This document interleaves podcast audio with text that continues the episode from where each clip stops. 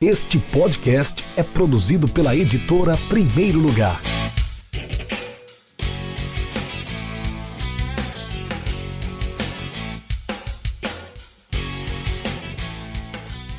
Olá para você ligado na editora Primeiro Lugar, no nosso Instagram. Estou aqui para mais um episódio do nosso Café com o Editor, a nossa entrevista, nosso bate-papo mensal com um dos autores da nossa editora, da editora Primeiro Lugar, editora especializada em literatura esportiva. E hoje nós vamos falar sobre esse livro aqui, o livro Bicha, Homofobia Estrutural no Futebol. O livro assinado pelo jornalista João Abel, que já, aqui, já está aqui acenando, pedindo para participar do nosso vídeo. E eu vou lá, já vou visualizar aqui, já vou convidar o João Abel sobre o seu livro Bicha, Homofobia Estrutural no Futebol, livro que foi lançado há dois meses, no mês de outubro. Nós lançamos Bicha lá em São Paulo. Opa, João Abel, tudo bem contigo? Opa! E aí, Rafael, tudo bem? Tudo bem, eu sei que você é um cara que é acostumado a lives, acostumado a Instagram. A Bárbara já está aqui mandando mensagem. Adoro vocês. Vinícius Rafael também está acompanhando. Edvan Lázaro, a, o Silas também entrou. O pessoal vai entrando aos poucos na live no Café com o Editor. Hoje nós vamos tomar um cafezinho. Olha, João, eu estou aqui com a caneca do Futebol Café do nosso amigo Bruno Rodrigues. Vou tomar um cafezinho aqui. Eu separei a mesma. Ó, é verdade. então a caneca do. Combinando, hein? Se a gente tivesse combinado, Isso. não tinha dado certo. A caneca do Futebol Café está fazendo sucesso. Como você também está fazendo sucesso, olha aqui. A Cláudia Stephanie falou, mandou, falou que é, a Neide Silva falou que é sua fã. Deixa eu voltar aqui que o Instagram prega, prega peças às vezes, né? O Sandri Oliveira, Sandigo Oliveira, vem pro John Isabel. tá chamando para. Tá chamando pro bar, mas eu vou depois da live só. Léo Martins mandou uma carinha de apaixonado. Enfim, o pessoal tá mandando mensagem. Quem quiser mandar pergunta também, fica à vontade. Entre em contato aqui conosco, manda mensagem, interage, comenta, fala sobre o livro. Quem comprou o livro, Deixa seu comentário aqui, qual a sua opinião, o que, é que, você achou do livro. Nós, ó, tá aí, tá com o livro também. O João Abel tá com o seu livro na mão, eu também estou com o meu. Vamos iniciar, João. Eu queria que você se apresentasse para o nosso público. Para o seu público, o pessoal já está cansado de acompanhar todos os dias no Instagram, no Drops, né? Você vai falar um pouquinho sobre isso, mas eu quero que você se apresente. Quem é o João Abel? De onde? Qual a sua cidade? Qual a sua formação? Suas experiências profissionais? Enfim, o que, é você anda fazendo aí da vida? Tá. É, bom, então, para quem não me conhece, é, meu nome é João Abel, sou, sou jornalista aqui do Estadão, inclusive estou no Estadão nesse momento. Separei aqui uma salinha do, do jornal para fazer essa live com vocês. É, e aí, talvez algumas pessoas já me conheçam, como você falou, do Drops, que é um programa que a gente faz diariamente no, nos stories do jornal, então no próprio Instagram. É, e, para além disso, escrevi o Bicha para a editora Primeiro Lugar. Sou jornalista formado desde o ano passado pela PUC, aqui de São Paulo. E atualmente tenho 22 anos. E é isso aí, vamos, vamos tocar aí a live. João, você é jornalista, você está trabalhando é, com internet, né, com, com a mídia mais é, de uhum. audiovisual, digamos, porque, querendo ou não, mexer com, com o history, com o Instagram, você está trabalhando muito audiovisual. Uh, mas de onde surgiu o seu interesse pela escrita? A partir de que momento você uh, iniciou essa paixão por, por, escrever e até finalizar nessa, nesse processo de publicação de um livro? Então, é uma coisa curiosa, né? Porque, assim, tô, tô lançando o primeiro livro, né? Em breve vem outros aí, já fica um, um pequeno spoiler aí, mas é o primeiro livro que eu tô lançando com 22 anos, que é uma idade relativamente precoce aí, mas é, desde cedo é uma coisa que eu gosto muito de fazer, assim, né? Eu aprendi a ler Será, Você cedo. era, desculpa, desculpa, João, você era bom na escola? Eu, eu era bom na escola, sempre fui aquele cara Porque a... certinho, assim, tirava notas ah. boas e tal. É... Deixa eu falar. E uma das a coisas que eu mais gostava era justamente de escrever, né? Oi, desculpa, não, não ouvi. A K. Gazinel tá comentando aqui que era tão bom colar dele na escola. Tá vendo? Mas ela, mas ela também, também era boa aluna. Tá falando que você é um gênio. É um gênio é. desde, desde cedo. A gente estudou junto aí, né, no ensino fundamental e no ensino médio. É, mas pode mas, continuar, fala sobre a escrita sim, aí. É, é, é, interessante que muitas pessoas falam isso, né? Tipo, é, que já viam isso desde cedo, desde que, desde que eu estava na escola. E eu sempre gostei muito, sim, de, de escrever. Acho que até por isso eu resolvi fazer jornalismo, porque acho que a maioria das pessoas que fazem jornalismo, né, que prestam vestibular para jornalismo, no caso, são pessoas que às vezes não sabem muito bem para onde ir e aí elas falam, ah, eu gosto de tudo e gosto de escrever, e aí de repente se encontra no jornalismo. Porque é uma profissão que você pode fazer muita coisa, né? Quando você faz comunicação social, você pode fazer várias coisas depois, não só trabalhar em redação, que é o que todo mundo pensa, que é o que eu faço hoje, mas você pode fazer muitas coisas, né? Você pode fazer assessoria, você pode trabalhar com comunicação de várias empresas, enfim. Então eu sempre tive sim essa, essa vontade, essa vocação de escrever. E e aí, durante a faculdade foi até engraçado, porque, é, para quem não sabe, isso aqui, óbvio que uma versão um pouco menor, mas era, foi o meu trabalho de conclusão de curso. E, a princípio, eu ia fazer um documentário, não era um livro, era um documentário. E, assim, era, era mais uma vontade de me aventurar numa coisa que eu não, que eu não tinha feito ainda. O que era um erro para quem estava fazendo um TCC, né? Era óbvio que eu tinha que escrever algo, porque escrever é algo que eu faço desde sempre. E aí acabei abandonando essa ideia do documentário e parti para um livro é, que eu acho que foi a melhor coisa que eu poderia ter feito, porque saiu um trabalho, eu acho que mais interessante, onde eu consegui abarcar muitos temas. Tem um comentário aqui do Zeca Lemos, ele falou que o Bicha é um livro excelente, um dos meus uhum. preferidos do ano, muito necessário. E o Zeca é um Obrigado, ótimo leitor, ele lê, ele lê muitos livros durante o ano, ele é booktuber. Então, tem, tem credibilidade o que ele está falando. Fala é, nisso, você tem saber, você tem recebido João, você tem recebido muitos feedbacks, retornos dos leitores. Compartilha com a gente o que, que você já recebeu nesses últimos dois meses depois do lançamento. Cara, muitos, assim. É... Tanto que o Léo Martins, que está comentando aqui com a gente, é... ele foi um dos que que trouxe feedbacks para mim, dizendo que tinha lido e que tinha presenteado também uma amiga dele. É, e depois que ele leu o livro, ele veio falar para mim que tinha gostado muito. É, hoje mesmo, hoje ou ontem, o Henrique, que é um, que é um amigo meu de faculdade, veio falar que, que gostou muito do livro. É, ele falou até das partes que ele mais gostou e tal. Muita gente veio falar comigo, assim, muita gente mesmo. Tenho recebido muitas mensagens de pessoas que querem ler, que já leram ou que estão lendo. E é muito importante, né? Eu sempre peço também para as pessoas fazerem isso para que a gente possa ter uma noção de como é, o nosso trabalho está atingindo esse público. Então, tenho recebido, sim, muitas mensagens, até por ser um tema é, que eu sempre falo que é, não, não existe nenhum livro, reportagem no Brasil sobre esse tema, né? Existe sobre algumas outras coisas específicas dentro desse tema, mas não tão geral assim, falando sobre homofobia no futebol. É, esse é o primeiro. Né? Você tem muitas teses, muitas dissertações assim acadêmicas, mas livro-reportagem, meu filho, você não tem. Então as pessoas elas se sentiram representadas, elas pela primeira vez encontraram é, realmente uma pessoa que falasse sobre isso, que publicasse, fizesse uma publicação sobre isso. E aí até agradeço em primeiro lugar por ter também aberto as portas, sem, sem editora você não consegue fazer uma publicação dessa, né? O JP Santos comentou que tá louco para comprar o livro, inclusive, deixa eu deixar aqui a divulgação. O João não tem mais livros em mãos, aí em São Paulo. Quem quiser adquirir o livro tá bom, vai ter que acessar tudo. o site da editora, www... acabou, né? www.ed, é, primeiro lugar. Que bom, né? Que bom. www.ed, primeiro lugar, por extenso.com.br, barra bicha é de primeiro lugar.com.br barra bicha. Ainda temos alguns poucos exemplares. Então, se você quer ainda adquirir esse livro, compra logo. Esse aí é do João Abel. Esse aí ele não dá para ninguém. Então, nem vem com essa. O Danilo tá pedindo para mandar um. Me manda um beijo, João. manda um beijo aí pro Danilo. Beijo, beijo, Danilo. Amigo de Goiás.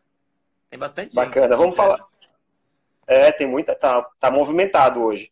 Vamos falar sobre o processo de construção desse manuscrito, o, João. Uhum. Não sobre o livro, ainda sobre o manuscrito, o original, aquela primeira versão que você fez, que virou, virou e-book, inclusive, né? Virou seu TCC. Sim, sim. Quero que você comentasse resumidamente quais foram as principais dificuldades e as particularidades encontradas na construção do, do manuscrito. Uhum. É até bom você ter falado aí do e-book. É que ele está disponível também na, na Amazon, só que, como, como você falou, é uma outra versão, né? Uma versão mais crua aí, não é essa versão atualizada, bonitinha que está no primeiro lugar. Mas para quem quiser, fica um preço mais acessível, enfim, aí é da, da escolha da pessoa, né? Tem muita gente que prefere ler o livro físico. É... E sobre o processo de construção do manuscrito, né? Como eu falei, era, era, um, era um TCC, e aí acho que a grande dificuldade é que eu tinha muito material na mão, né? Assim, muito material de pesquisa, de coisas que eu fui pesquisando ao longo do tempo, que tinham todas como, como mesmo pano de fundo homofobia ou, ou LGBTfobia no futebol. E aí a grande dificuldade, eu acho interessante, né? Porque eram histórias que aí eu dividi em três partes principais, né? Que eram histórias de jogadores profissionais, história de torcedores e história de jogadores amadores. Então, quem lê o livro vai perceber que ele é dividido nessas três partes, né? O campo, que são os jogadores profissionais, a arquibancada, que são os torcedores, e a camisa, que são esses jogadores amadores.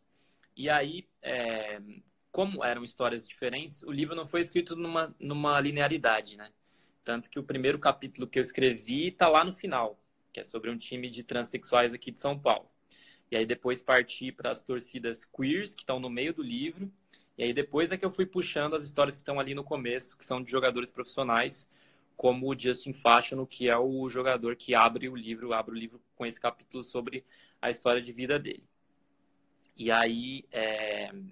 aí depois que eu consegui ordenar tudo isso, eu fechei o manuscrito, né? Fiz ali um, um tanto uma introdução quanto uma, uma conclusão do trabalho e apresentei como TCC e esse manuscrito depois mandei para primeiro lugar e ainda bem aí que vocês toparam fazer essa publicação aí depois, lógico, passando por muita revisão, né, dando um toque ou outro ali e aí a gente conseguiu fazer a publicação aí. É, eu estou vendo aqui pela, pelo sumário, você falou que é dividido em três partes. Tem a primeira, a primeira parte é o campo, você fala sobre jogadores, sobre é, é, casos que aconteceram dentro de campo. A segunda parte é arquibancada, aí entra mais para a torcida. Isso, é, tem a, a cada início de, de, de cada parte tem um, um ícone né, simbolizando. E na terceira parte, camisa 10, você está falando sobre times LGBTs, não é isso? Agora eu queria te perguntar, eu queria te uhum. perguntar, João. É, eu estou vendo aqui que, na, por exemplo, na, no item, no, na parte do campo, tem um, um, um sub-item que é Richarlison, Sheik e a mídia. Tem um que é o Messi, que não é o Messi argentino. Lá na parte de arquibancada você fala sobre a Cole Gay, fala sobre a Fla Gay. E lá no final você fala sobre.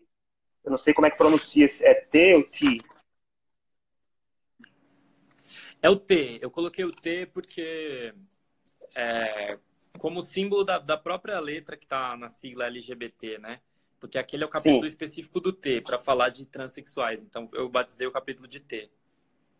Mas assim, eu queria perguntar para você se você entrevistou muitas pessoas e quais foram os principais personagens que você é, é, buscou para inserir no seu livro.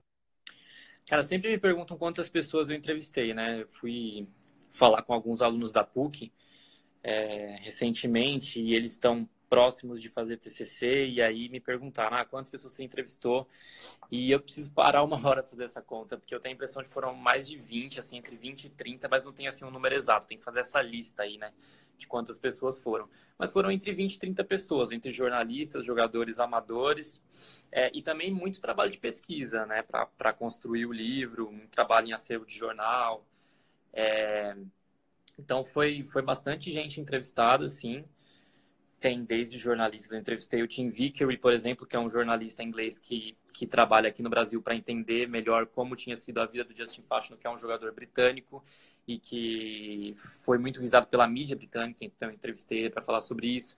Entrevistei o sociólogo Maurício Rodrigues, que é um cara que eu recomendo para todo mundo que quer saber mais sobre esse tema, precisa conhecer o trabalho do Maurício Rodrigues. Foi a primeira pessoa que eu entrevistei, porque ele é um cara que manja muito do assunto é, e aí entrevistei, por exemplo, esse time de transexuais, entrevistei vários jogadores é, dentro desse time para poder compor o capítulo, é, pessoas que organizam campeonatos é, LGBTs no Brasil, pessoas que, que fundaram torcidas é, LGBTs no Brasil. Então, a primeira torcida do Brasil foi a Galo Queer, que é uma torcida do Atlético Mineiro. Então, entrevistei a fundadora da Galo Queer.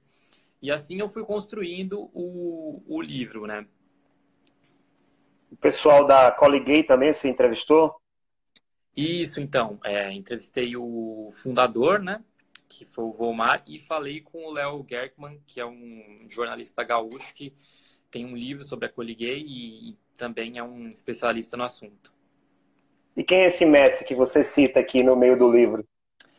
Então, o Messi é o hoje o único jogador é, assumidamente homossexual é, em time profissional no Brasil eu falei com ele o ano passado, então, assim, a gente perdeu contato, eu não tenho certeza. Ele jogava num time pequeno, Palmeiras de Goianinha, aí do Rio Grande do Norte, coincidentemente, né?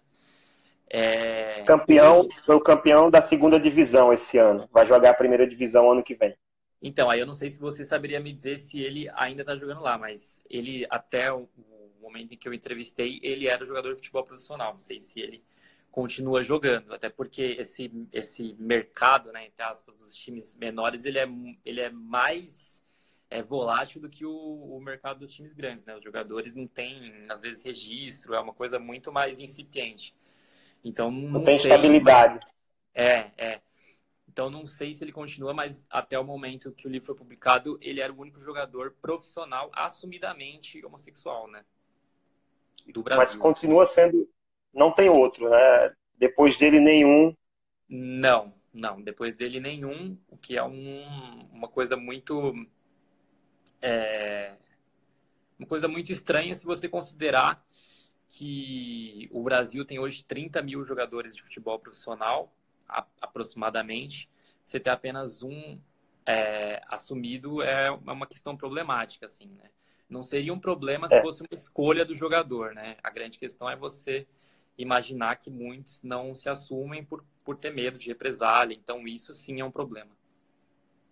Me conta, se você tivesse que escolher dois trechos, apenas dois trechos, porque nós temos um tempo bem com limites aqui, dois uhum. trechos do seu livro, quais trechos você escolheria como os mais marcantes, que você mais que você destacaria para contar para gente? É, eu acho que o primeiro capítulo é um capítulo muito forte, que é o capítulo que fala sobre a história de vida do Justin Fashanu. Só para contextualizar rapidinho, prometo, o Justin Fashanu foi o primeiro jogador assumidamente homossexual, apesar de em determinados momentos ali ele do mundo, né? Tratamentos de fachada, se passar por um cara heterossexual para não sofrer esse tipo de represália, mas no fundo é, ele chegou a se assumir em determinado momento, depois voltou atrás, e ele sofreu muito na carreira por conta disso. E aí eu acho que um trecho muito forte é o momento em que eu falo ali sobre o fim da carreira dele e como isso se deu.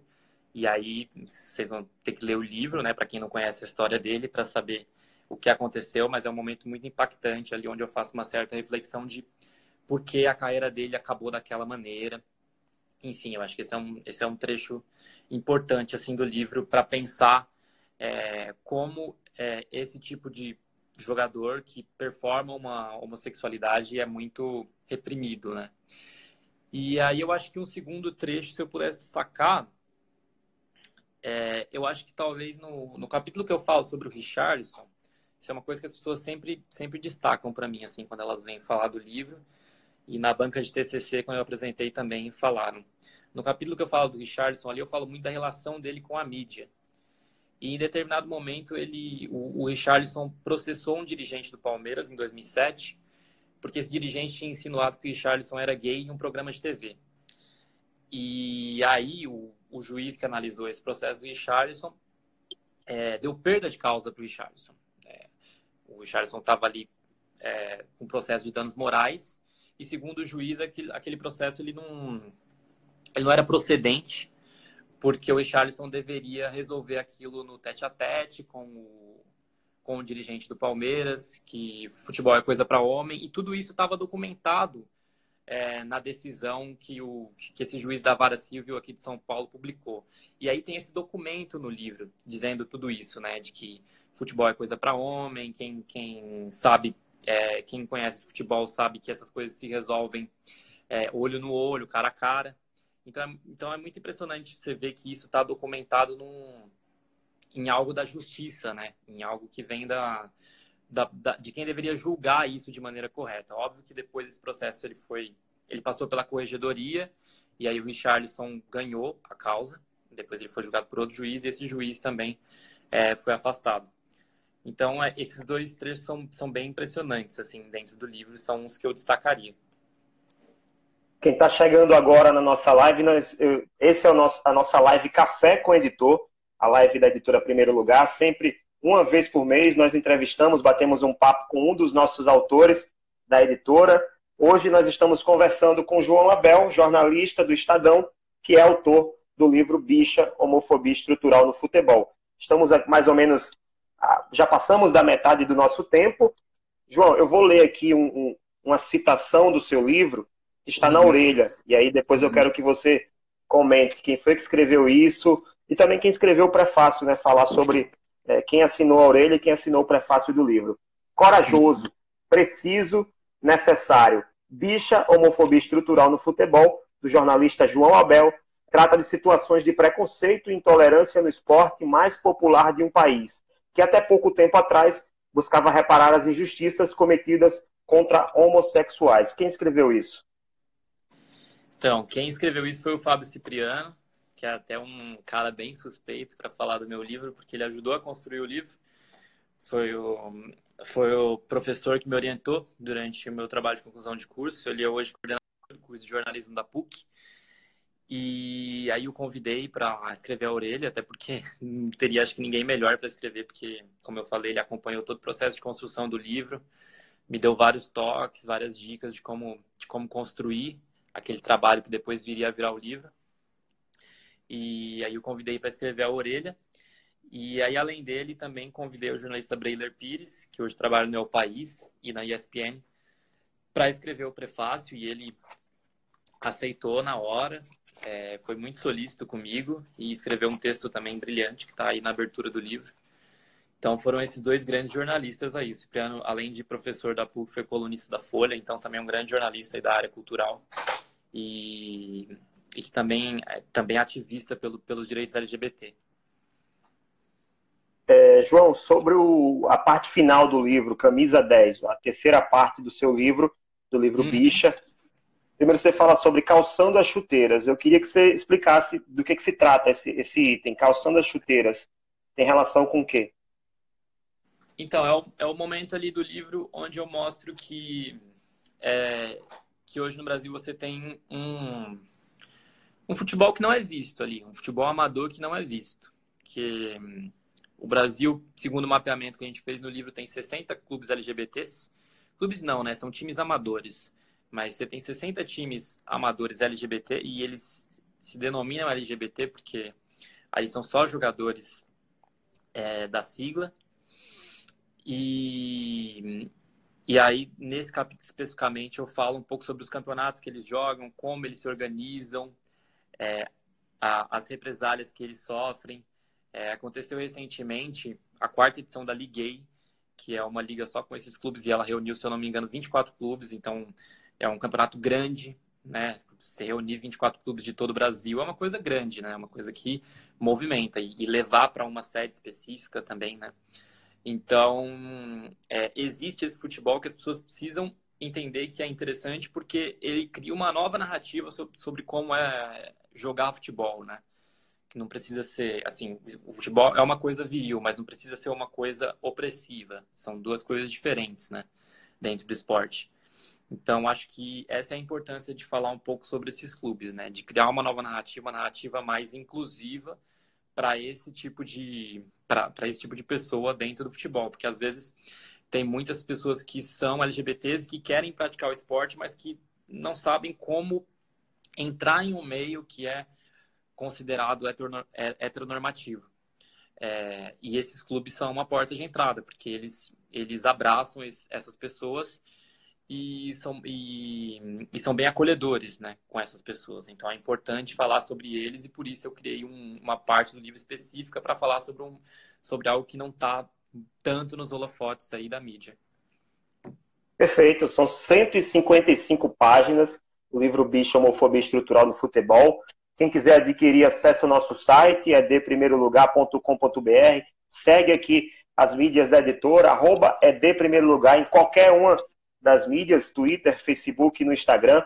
Vai lá, uhum. acompanha nosso trabalho. Todo mês tem livro sendo lançado, inclusive na sexta-feira agora em São Paulo, no bairro do Ipiranga, é, no sebo Pura Poesia, o Sérgio Gorne de Almeida vai lançar o livro de crônicas e contos de futebol, não só sobre futebol, mas o futebol como pano de fundo. O livro se chama O Futebol em Palavras. Ser lançado sexta-feira à noite, 19 horas, lá no Sebo Pura, Poesia, no bairro do Ipiranga. Quem quiser acompanhar mais informações aqui nas nossas mídias, no Instagram mesmo, tem, tem informações sobre esse, esse lançamento. Mas quem quiser adquirir, como eu já falei, o livro do João Abel, acesse o nosso site, é deprimeirolugar.com.br barra bicha. João, tamo, estamos chegando já no, na nossa reta final. Sempre no finalzinho nós pedimos para que os autores, os entrevistados, indiquem três livros esportivos para o nosso público. Então, eu queria uhum. que você uhum. deixasse aí as suas dicas, o que é que você sugere. Bom, eu vou sugerir é... primeiro um clássico, que é, o, que é o que eu sempre sugiro. Vou sugerir também um que me ajudou a construir o livro e o último que eu li. Eu separei esses três para sugerir. O que eu sempre sugiro é o Como o Futebol Explica o Mundo, do Franklin Foer, que eu acho que é um livro que foi escrito já há algum tempo, se eu não me engano, ele é de 2004, mas continua sendo muito atual, porque ele explica diversos aspectos da globalização a partir do futebol. Então, desde histórias do leste europeu, ou do futebol nos Estados Unidos, é um livro excelente, recomendo. É, o livro que eu, que eu li para construir o bicho, que eu acho que vale muito a pena ler também, é o Coliguei, é, que é do Léo Gerkman, que explica a história da Coliguei especificamente, que a gente acabou é, falando muito passando aqui na live, mas que foi a primeira torcida LGBT do Brasil, torcida do Grêmio. E esse livro do Léo é, explica toda o, a construção dessa torcida e eu recomendo bastante. E o último que eu li aí recentemente, também achei muito bom, chama Glória Roubada, o Outro Lado das Copas. É, também é um livro que foi lançado já há algum tempo, ele é de antes da Copa de 2014. É, mas ele fala um pouco sobre a relação entre os, os mundiais, então lá desde o, desde o Mundial lá de, de 34, que foi disputado na Itália, é, até o, o, o, os últimos mundiais, relacionando é, essas Copas do Mundo com os governos ditatoriais dos países. Então, ele passa desde Mussolini, a ditadura militar no Brasil, ditadura na Argentina, em países que nem têm tanta tradição no futebol, mas onde é, os ditadores resolveram meter os seus dedos ali no futebol. Então, o Iraque. É, tem muitas histórias boas nesse livro que eu, que eu achei bem interessante, que eu li recentemente. Eu procurei aqui para você o Como o Futebol Explica o Mundo, do Frank um olhar inesperado sobre a globalização. É um livro de 224 páginas, da editora uhum. Zaha, que Isso. foi lançado no Brasil, no caso, né, em 2005. Foi traduzido para o Brasil em 2005. Não sei exatamente qual foi o ano que ele foi lançado no, na Inglaterra, né? Isso ele é inglês. Uhum. É o, na, na Amazon, é o livro número 5 na categoria futebol. Então é um livro bem procurado e Sim. é como você falou, um dos clássicos do, da literatura esportiva, da literatura do futebol. João, por que, que vale a pena ler o livro Bicha? É, eu acho que vale a pena porque, pelo momento que a gente está vivendo, primeiro, é, esse livro aqui é um livro que. Sei, mas talvez assim. É, fosse queimado por alguns dos, da, como para algumas das pessoas estão comandando a cultura do nosso país, né? Talvez ele não passasse nos crivos de censura.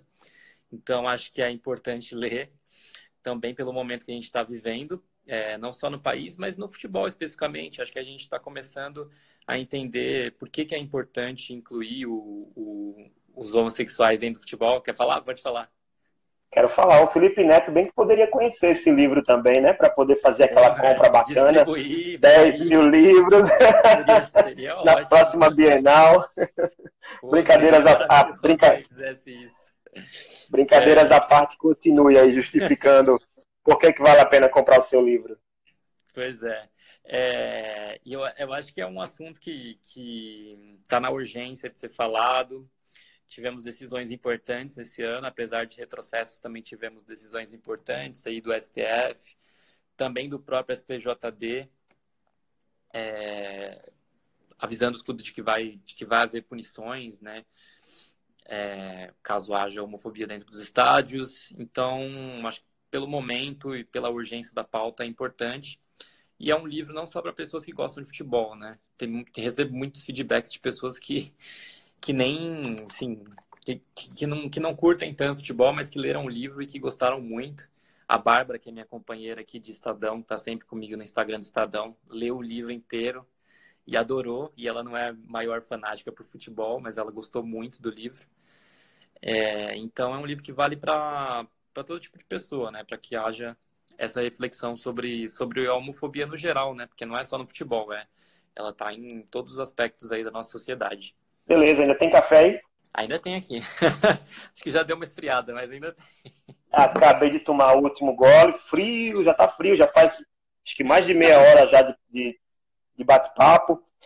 João, quero agradecer sua presença. Estava trabalhando aí, parou um pouquinho para poder nos atender, atender o público. Uhum. Muito obrigado mesmo.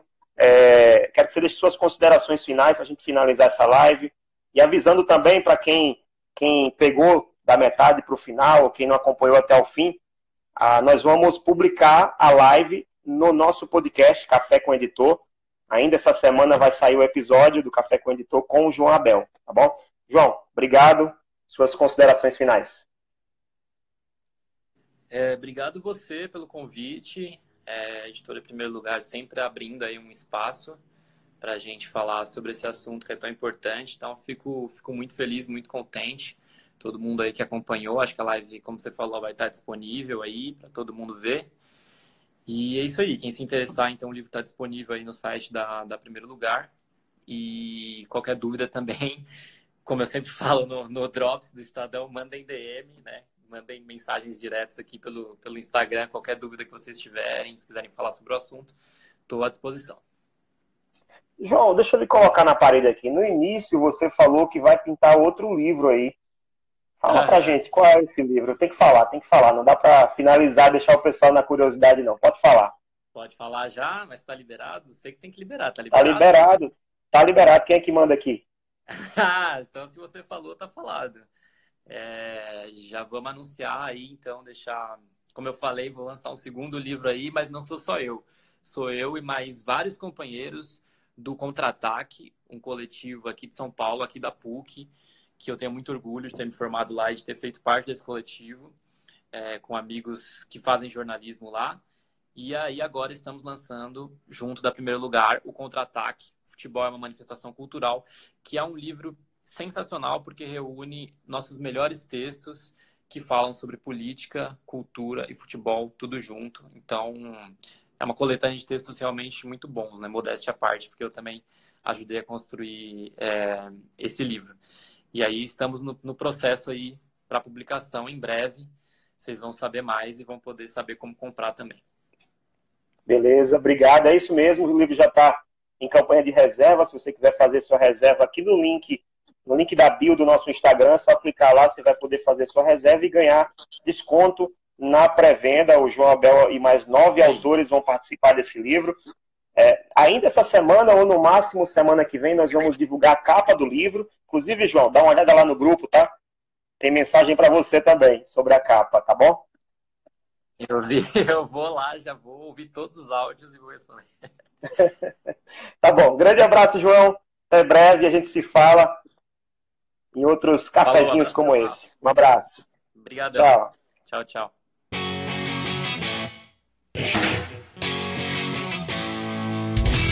Acesse www.edprimeirolugar.com.br e conheça nossos livros